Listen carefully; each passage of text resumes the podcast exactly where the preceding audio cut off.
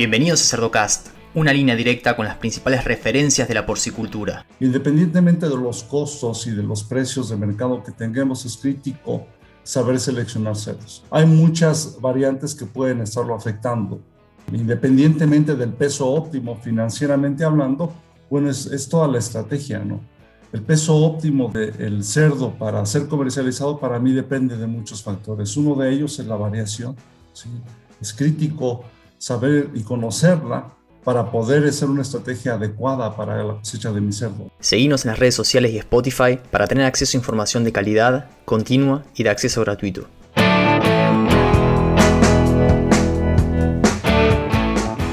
Hola a todos, mi nombre es Leandro del Tufo y Cerdocast solo es posible gracias al apoyo de empresas innovadoras que creen en la educación continua, como Provimi, Beringer Ingelheim, NIDAP, Agrovision y Trout Nutrition. Diferentes referentes de la porcicultura que han pasado por Cerdocast mencionaron la importancia de alcanzar un peso de faena alto como para diluir un poco el costo que tiene lo que es la producción en, el sitio 1, en el sitio 2 también y el sitio 3 también. Hoy vamos a desarrollar las estrategias para alcanzar un peso de faena alto y para eso tengo la suerte de presentarles al doctor Álvaro Rojo. Álvaro, buenos días, ¿cómo estás? Buenos días, Nando. Muchísimas gracias por la oportunidad y por el foro también. Muchas gracias, muy agradecido. A vos, a vos por aportar acá al, programa. Álvaro, para los que no te conocen, ¿nos contás un poquito sobre vos, tu background profesional, educativo y lo que estás haciendo ahora? Sí, claro, Leandro, muchas gracias. Eh, bueno, mi nombre es Álvaro Rojo, soy eh, mexicano, nací en el centro de la República, en el estado de Hidalgo. Mi formación académica eh, inició titulándome de médico veterinario zootecnista en la Universidad Michoacana de San Nicolás de Hidalgo. Posterior a eso me fui a hacer la maestría a la Universidad Nacional Autónoma de México con el doctor Pepe Cuarón. Después de ese tiempo trabajé para la industria haciendo nutrición, obviamente, mi especialidad siempre ha sido nutrición de cerdos. Eh, para la industria trabajé algunos años. Después de esos años en diferentes plantas de alimentos. Me fui a hacer el doctorado también en nutrición de cerdos con el doctor Mike Ellis en la Universidad de Illinois. Mi doctorado regreso a México alrededor del 2010-2011 y a partir de esa fecha hasta el momento he estado trabajando para la industria, siempre en área de nutrición. Y actualmente estoy laborando para Cargill, he ocupado diferentes puestos en, en, en Cargill desde puestos netamente comerciales hasta puestos netamente técnicos, abarcando regiones desde Colombia hasta Sonora, México, y ahora en estos últimos dos años he estado enfocado 100% a la asesoría técnica como, como consultor, digamos, en, y líder técnico para Cargill, México solamente. Excelente, Álvaro. Gracias por esa introducción. A la hora de, de definir el peso a faena, sabemos que es importante, pero me gustaría que desarrolles un poquito el impacto que tiene definir el peso ideal de faena de cada, cada industria o cada granja en particular. Sí, para mí es la gran parte de, negocios, eso es clave, ¿sí? Independientemente de los costos y de los precios de mercado que tengamos, es crítico saber seleccionar cerdos. Hay muchas variantes que pueden estarlo afectando. Independientemente del peso óptimo financieramente hablando, bueno, es, toda la estrategia, ¿no?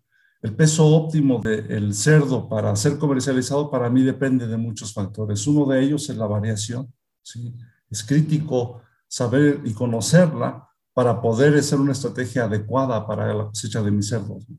Otro es cómo estoy vendiendo, a quién le estoy vendiendo. Es muy diferente en nuestros mercados en, en, México, por lo menos en Latinoamérica, el tipo de clientes que puedo tener como productor. ¿no? Hay por ejemplo, alguien que exporta, alguien que tiene cerdos muy locales, alguien que va a mandar cerdos a otras regiones, los pesos y las características de esos animales pueden variar enormemente, ¿no? Entonces, es otra de las cosas que tengo que meter a esta ecuación y obviamente también los criterios que yo uso para seleccionarlo. Porque de eso va a depender el tipo de puercos que, que voy a, a estar comercializando y obviamente el costo, el precio de los animales. Entonces, es es una ecuación, vamos, que no solamente se tiene que limitar al precio óptimo, a la curva óptima de crecimiento, por ejemplo, para yo tener más ganancias, ¿no? Hay otras cosas que hay que considerar, variación, cómo estoy vendiendo, cómo estoy seleccionando los animales y obviamente los costos, ¿no? Asociados a eso. Entonces es, es de cierta forma complejo, ¿no? No es tan sencillo establecer el peso óptimo de, de, venta, ¿no? Porque hay muchas aristas que van a hacer que esto se mueva, ¿no? Exacto. Hoy en día se abren algunas oportunidades de lo que es mercado de exportación, mercados que de repente ponen un límite de peso mucho más alto o ni ponen límite prácticamente y se puede alcanzar un peso de faena mayor si se consigue ese mercado de exportación, ¿no? Claro, sí, sí, sí, de acuerdo, de acuerdo, sí. Es algo lógico, ¿no? De esperarse, es decir, puedo producir más kilos de carne en un espacio determinado, ¿no? Sí. ¿Cuál es la, tendencia que vos ves a nivel global? Yo creo que todos intentan alcanzar un peso más elevado, el peso que, te permite, digamos, conseguir la, mayor rentabilidad por cerdo, pero mm, ¿qué tendencia ves o qué tendencia ven ustedes dentro de Cargill a nivel global? Esto se ha ido incrementando, particularmente en los últimos cinco años, ocho años diría yo, ¿no? En México y Latinoamérica particularmente también se ha ido incrementando. En México hace cinco o seis años hablábamos de pesos, por ejemplo, de sacrificio de 110, 115 kilogramos. Hoy estamos en 120, 125. Así que es el, el peso estándar, ¿no? Países como Colombia también ha habido varios intentos eh, de incrementar el peso al sacrificio, ¿no? Centroamérica de, de forma similar. Yo particularmente he interactuado con algunos eh, productores en Centroamérica, obviamente en México bastantes, tratando de hacer estrategias para incrementar ese peso de sacrificio. Pero es una tendencia global y, local también. Sí, sí, sí, sí. Sabes que cuando estaba 2013, 2014, diarrea epidémica porcina, básicamente barrió con gran parte de, la producción en Estados Unidos y el precio del cerdo explotó. Realmente llegó a, un récord, bueno, que recién ahora se, se superó nuevamente pero en ese momento, en el sistema de producción donde trabajaba, dijeron, vamos a aumentar el peso a faena, porque el mm. precio está tan alto que por más que me castigue el frigorífico un poco, todavía estoy ganando más dinero con ese peso eh, más elevado. Y ahí te quería preguntar, ¿hay herramientas de, modelación que me permitan un poco definir en función del escenario de cada granja cuál sería el peso que genera mayor rentabilidad para la granja? Claro, sí, hay varias en el mercado. Eh, hay varias, hay varias empresas que tienen algunos softwares que hacen esas estimaciones y esto es crítico en esas situaciones, porque me permite de alguna forma simular antes de hacer las cosas qué es lo que va a pasar con mis animales. Definitivamente es una herramienta que puede usarse para hacer estos simulacros, ¿no? completamente de acuerdo contigo. Y también con la situación, al no haber cerdos en el mercado, aunque esté muy bueno el precio, pues me obliga a, a tener algunas estrategias. ¿no? Uno de esos es sacrificar animales más pesados, ¿no? Y empieza pues todo un proceso, ¿no? ¿Cómo le hago? ¿Sí? ¿Cómo le hago? ¿Cuáles son las implicaciones, no? Aumento la ganancia de peso, le doy más días de estancia a mis animales, en fin, cosas que, que hay que tomar en consideración cuando estamos eh, tratando de implementar este tipo de estrategias, ¿no? Excelente. Y tomar las consideraciones en función de si están vendiendo a peso fijo o a tiempo fijo, ¿no? Exactamente, sí. Provimi Nutrición Animal pone a tu alcance tecnología e innovación, soluciones nutricionales completas y consultoría profesional para maximizar el retorno de tu inversión. Provimi es Cargill Animal Nutrition and Health. Bárbaro. Álvaro, y ahora, dentro de esas consideraciones que vos mencionás, obviamente hay que considerar la parte de la curva de crecimiento de los cerdos, ¿no? Y la deposición de magro, cómo va variando. Y ahí quería preguntarte, ¿qué consideraciones tenemos que tener en cuenta a la hora de aumentar el peso a faena desde el punto de vista de manejo y nutricional? Mira, son varias. En, la parte de manejo, obviamente las más críticas desde, mi punto de vista van a ser, en primer lugar, los tiempos, los espacios, obviamente de piso, etcétera, etcétera, y también las estrategias de cosecha y cómo voy a vender. Cuando yo hable de cosecha, vamos a estar eh, hablando de todo esto que comentamos anteriormente, ¿no? Sí. Eh, en cuestiones de manejo, obviamente es un animal que va, como voy a crecerlo más, va a tener unas necesidades diferentes, sobre todo al final del periodo de engordo, ¿sí?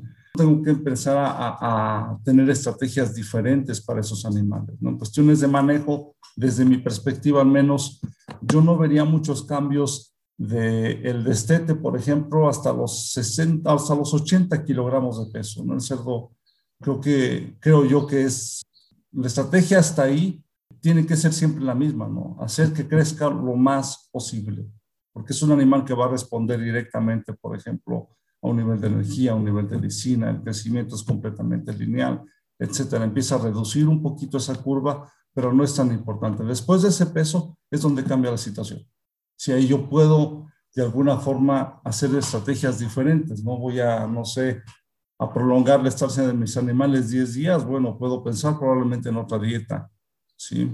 Puedo y tengo y me veo obligado a cambiar, por ejemplo, el programa de lactopamina si es que siguen usando programas de lactopamina. Si son inmunogastrados, misma situación, ¿no? hay que cambiar todas esas pues, eh, eh, actividades. Creo yo que también si para mí sería crítico si los animales van a ser sacrificados a más peso. Es crítico lo que comentábamos al principio, la estrategia de cosechas, porque son animales diferentes que voy a embarcar en espacios diferentes. La masa eh, calórica o, de músculo es diferente, ¿no? No es lo mismo meter X kilogramos de, de músculo de un animal vivo en un metro cuadrado, ya sea en la granja o en el transporte. ¿Sí? porque la producción de calor cambia completamente, es mucho mayor. Entonces tiene unas implicaciones relevantes desde el punto de vista fisiológico y obviamente de desempeño y de manejo. ¿no? Entonces, aparte eh, de esas estrategias nutricionales, debo de enfocarme mucho en cómo estoy comercializando, ¿no? tomar en cuenta esos factores. ¿Cuántos animales voy a mandar y a seleccionar para rastro, por ejemplo? ¿no? Sí para mí entre más cercano, el, entre más alto sea el peso, ¿sí? la selección de esos animales es crítica en cómo voy a estar haciéndolos. ¿sí? Por ejemplo, eh, puedes incrementar el número, reducir el número de animales que se rechazan, ¿no? si tienes una buena estrategia. Si sigues usando la misma, probablemente esos animales castigados en, el transporte sean mayores.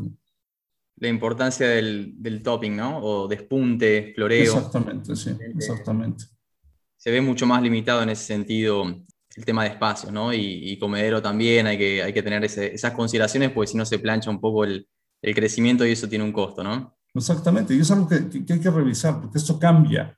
Sí, no sé, hace 8 o 10 años, cuando se empezó, estuvo haciendo muchísima investigación en, en esto, ¿no? Particularmente el laboratorio donde yo estaba en el laboratorio de, de Michael, es el doctor Jacob Dedeker, hizo muchísima investigación en esto y la conclusión de él fue que necesitábamos revisar espacios de piso y comedero porque estábamos haciendo algo mal, porque mucho de ese crecimiento extra se daba por eso, por una limitante en esto. Entonces ahora queremos subir el peso de faena, tenemos que pensar en revisar nuevamente espacio de piso, espacio de comedero y la interacción social que hay entre esos animales también. La importancia de eso, sobre todo cuando estás hablando de que toca el diseño de una granja, ¿no? En este caso, uno va a adaptar el flujo en sitio 3 a lo que produce en sitio 1, en la, maternidad. Y es importante analizar un poco la, la, tendencia de mercado, ¿no? Esto va a tener un impacto y hay que ver, digamos, cómo planificamos también el diseño de una granja para poder alcanzar esos, esos pesos. Pensamos que, no sé, la depresión de un comedero es a 10 años un buen comedero. El ancho de hombros, si vamos a manejar pesos más elevados, el, tratar de anticiparse a todo esto, ¿no? Porque después seguimos vendiendo con 110 kilos, produciendo la misma cantidad de, de cerdos, cuando quizás nos convendría achicar la cantidad de animales producidos, pero con un peso mayor que vamos a tener más rentabilidad y vendemos los mismos kilos. ¿no? Exactamente, exactamente. Y como bien comentas, hay algunas otras adecuaciones que hay que considerar, ¿no? Tamaños, por ejemplo, de, de comedero, muy cierto. Y eso es típico, eso es típico. Sí, granjas donde suben tamaño y el cerdo no cabe, ¿no? Y empiezas a tener problemas de consumo por lo mismo. Sí, sí. Desde el punto de vista nutricional, me interesa que, que nos cuentes un poquito qué estrategias podemos utilizar como para alcanzar ese peso. Hay productores que dicen, bueno, yo tengo que reconsiderar cuál es el peso óptimo a faena con mi situación, ¿no? Eh, situación de mercado y demás. Y dice, bueno, preciso o, sería ideal alcanzar un peso de faena un poco más elevado. Desde el punto de vista nutricional y de manejo también, ¿qué opciones tenemos ahí como para alcanzar ese peso? Nutricionalmente, yo como te comenté, no, no, no escatimaría hasta los 80 kilos de peso. ¿sí? A partir de ese periodo donde la conversión empieza a ser reducida, y obviamente hay que cuidar un poquito más los dineros porque es donde más consumo tiene el animal, es donde cambiaría un poquito la situación. ¿no? Si estoy, por ejemplo, incrementando los kilos de, de cerdo a mercado en unos 10 kilogramos, por ejemplo, si yo pensaría por lo menos meter una dieta adicional en el periodo previo, previo perdón, al uso de ractopamina, si es que está usando ractopamina, ¿no? O, y eh, en el caso de inmunocastración, misma situación, ¿no? Cuando menos yo incrementaría o pondría una dieta adicional, lo cual me permitiría incluso reducir un poco los costos de los alimentos que voy a dar más adelante, ¿no? Porque es una dieta forzosamente más uh, baja, digamos, en algunos nutrientes, porque el animal es más grande y tiene una mayor capacidad de consumo. El animal va a ser capaz de, eh, de incrementar eh, el flujo de nutrientes a través de consumo. Entonces, es básicamente lo que yo recomendaría nutricionalmente, ¿no? Una dieta adicional y obviamente revisando los niveles de lisina y energía en este alimento.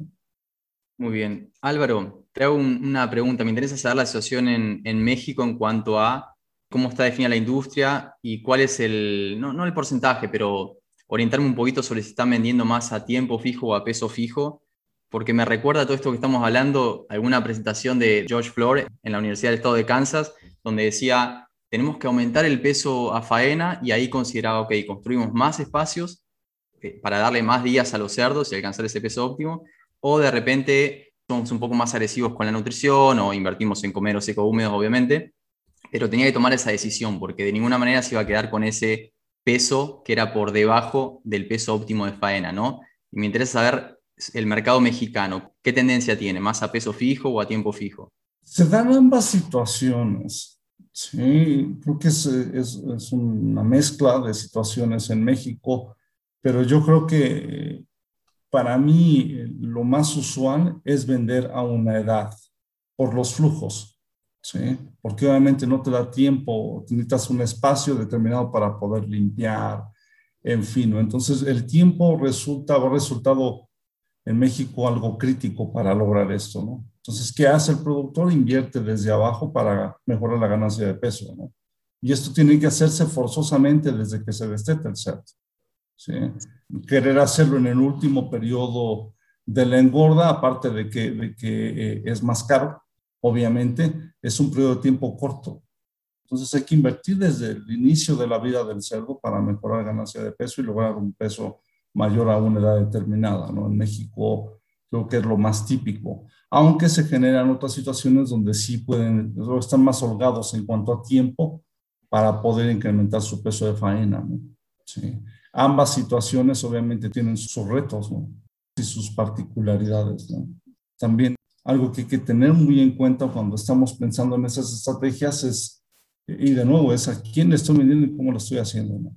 En México es tan diverso, el mercado en Veracruz, por ejemplo, donde siguen comercializando, porque el mercado te lo pide animales de 100 kilos. Sí, es un mercado muy importante, grande, y, y es lo que pide el, el, consumidor final, ¿no? Te vas a mercados, no sé, más al centro de la República, hacia el área de exportación y ya estás pensando en animales de 130, 135 kilogramos. El promedio nacional ha subido unos 10 kilogramos aproximadamente en los últimos 8 o 10 años. Cuando hablas de ese mercado que te lo pide, pero también te lo paga, ¿no? Si no, sería más rentable un peso de, de faena mayor. Me imagino que, que, es un mercado particular que más allá de demandártelo, te lo paga a un precio diferente, ¿no? Sí, exactamente te lo paga y te lo demanda. Ajá. Eh, porque también hay implicaciones que tenemos que considerar, y es la canal misma, ¿no? El cerdo mismo. Ese mercado donde te piden pesos bajos, Veracruz particularmente en el caso de México, te vas a Centroamérica y parte de Sudamérica, también son animales pequeños los que están pidiendo el consumidor final. Y esto es simplemente por el tipo de corte que ellos quieren ver, que son cortes más magros, que un animal más graso. De hecho, te llegan hasta castigarnos si tienes animales muy, muy grasos. Entonces, yo creo que es una, una mezcla de ambas cosas, ¿no? Y hay algo que hay que considerar cuando estás eh, pensando en faenar animales de más peso, pues es en la grasa que van a tener esos animales, ¿no? Es inevitable tener animales más grasosos, ¿sí? Y el impacto sobre esta característica pues va a depender mucho sobre la genética de los animales y cómo estoy engordando al final también. Así como el tipo de dietas, el clima en el que estoy haciéndolo va a tener una repercusión importante en la cantidad de grasa o grasa de cobertura de los animales. ¿sí? Hay mercados, particularmente eh, exportación, por ejemplo, donde eso en algunos casos puede ser hasta, hasta un factor deseado, ¿no? Un animal un poquito más graso, con una infiltración de grasa más, más importante o mejor de lo que estaban teniendo, en fin, ¿no? mayor grasa de cobertura que les ayuda a darle forma al corte cuando están trabajando los para exportación. En fin, depende, ¿no? Es, es, muy variable esto, ¿no? Pero yo creo que más que nada lo que debe eh, eh, o lo que jala el, el, peso del cerdo son estas dos aristas, ¿no? Uno, la demanda de tu cliente final, ¿sí? Y número dos, la demanda de cerdos en el mercado, ¿no? Como bien dices, y desafortunadamente la producción de cerdos se ha visto mermada por algunas enfermedades, todos sabemos de esto, y esto ha sido algo que nos ha obligado ¿no? a, meter más kilos por metro cuadrado. Álvaro, una última pregunta. Para los productores que de repente están escuchando y dicen, ah, yo creo que tengo una oportunidad para aumentar el, el peso a faena, de repente porque yo sé que el, el, productor vecino está vendiendo a peso más elevado y le vende al mismo frigorífico que yo. ¿Qué consejo le puedes dar a ese tipo de productor? Yo creo que lo que debes de considerar en primer lugar son tus tiempos que, si, si, es posible en, un periodo de, tiempo específico lograr más peso, hay que evaluar cuánto es ese peso. ¿sí? Setear ese peso objetivo nuevo y después empezar a acertar, ¿no? ¿Qué cosas puedo yo hacer para lograr ese máximo peso en un periodo de tiempo determinado? Entonces tienes que empezar a hacerte, hacer algunos cambios, por ejemplo, nutricionales, y empezar a invertir en ese animal desde que es muy joven. Una vez que te acercas a los pesos finales, tendrías que revisar entonces tu estrategia para preparar ese animal para el mercado. ¿sí?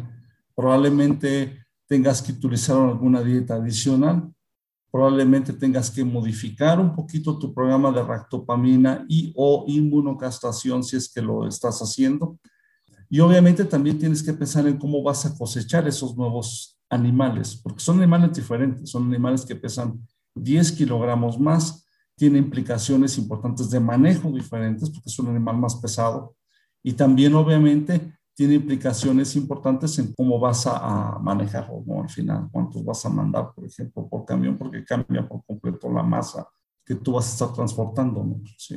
Entonces son varias cosas que tienes que tomar en cuenta. Resumiendo, dieta y manejo, invierte mucho o sigue invirtiendo bien hasta los 80 kilos de peso. Después de los 80, revisa qué vas a hacer con tus estrategias para finalizarlos.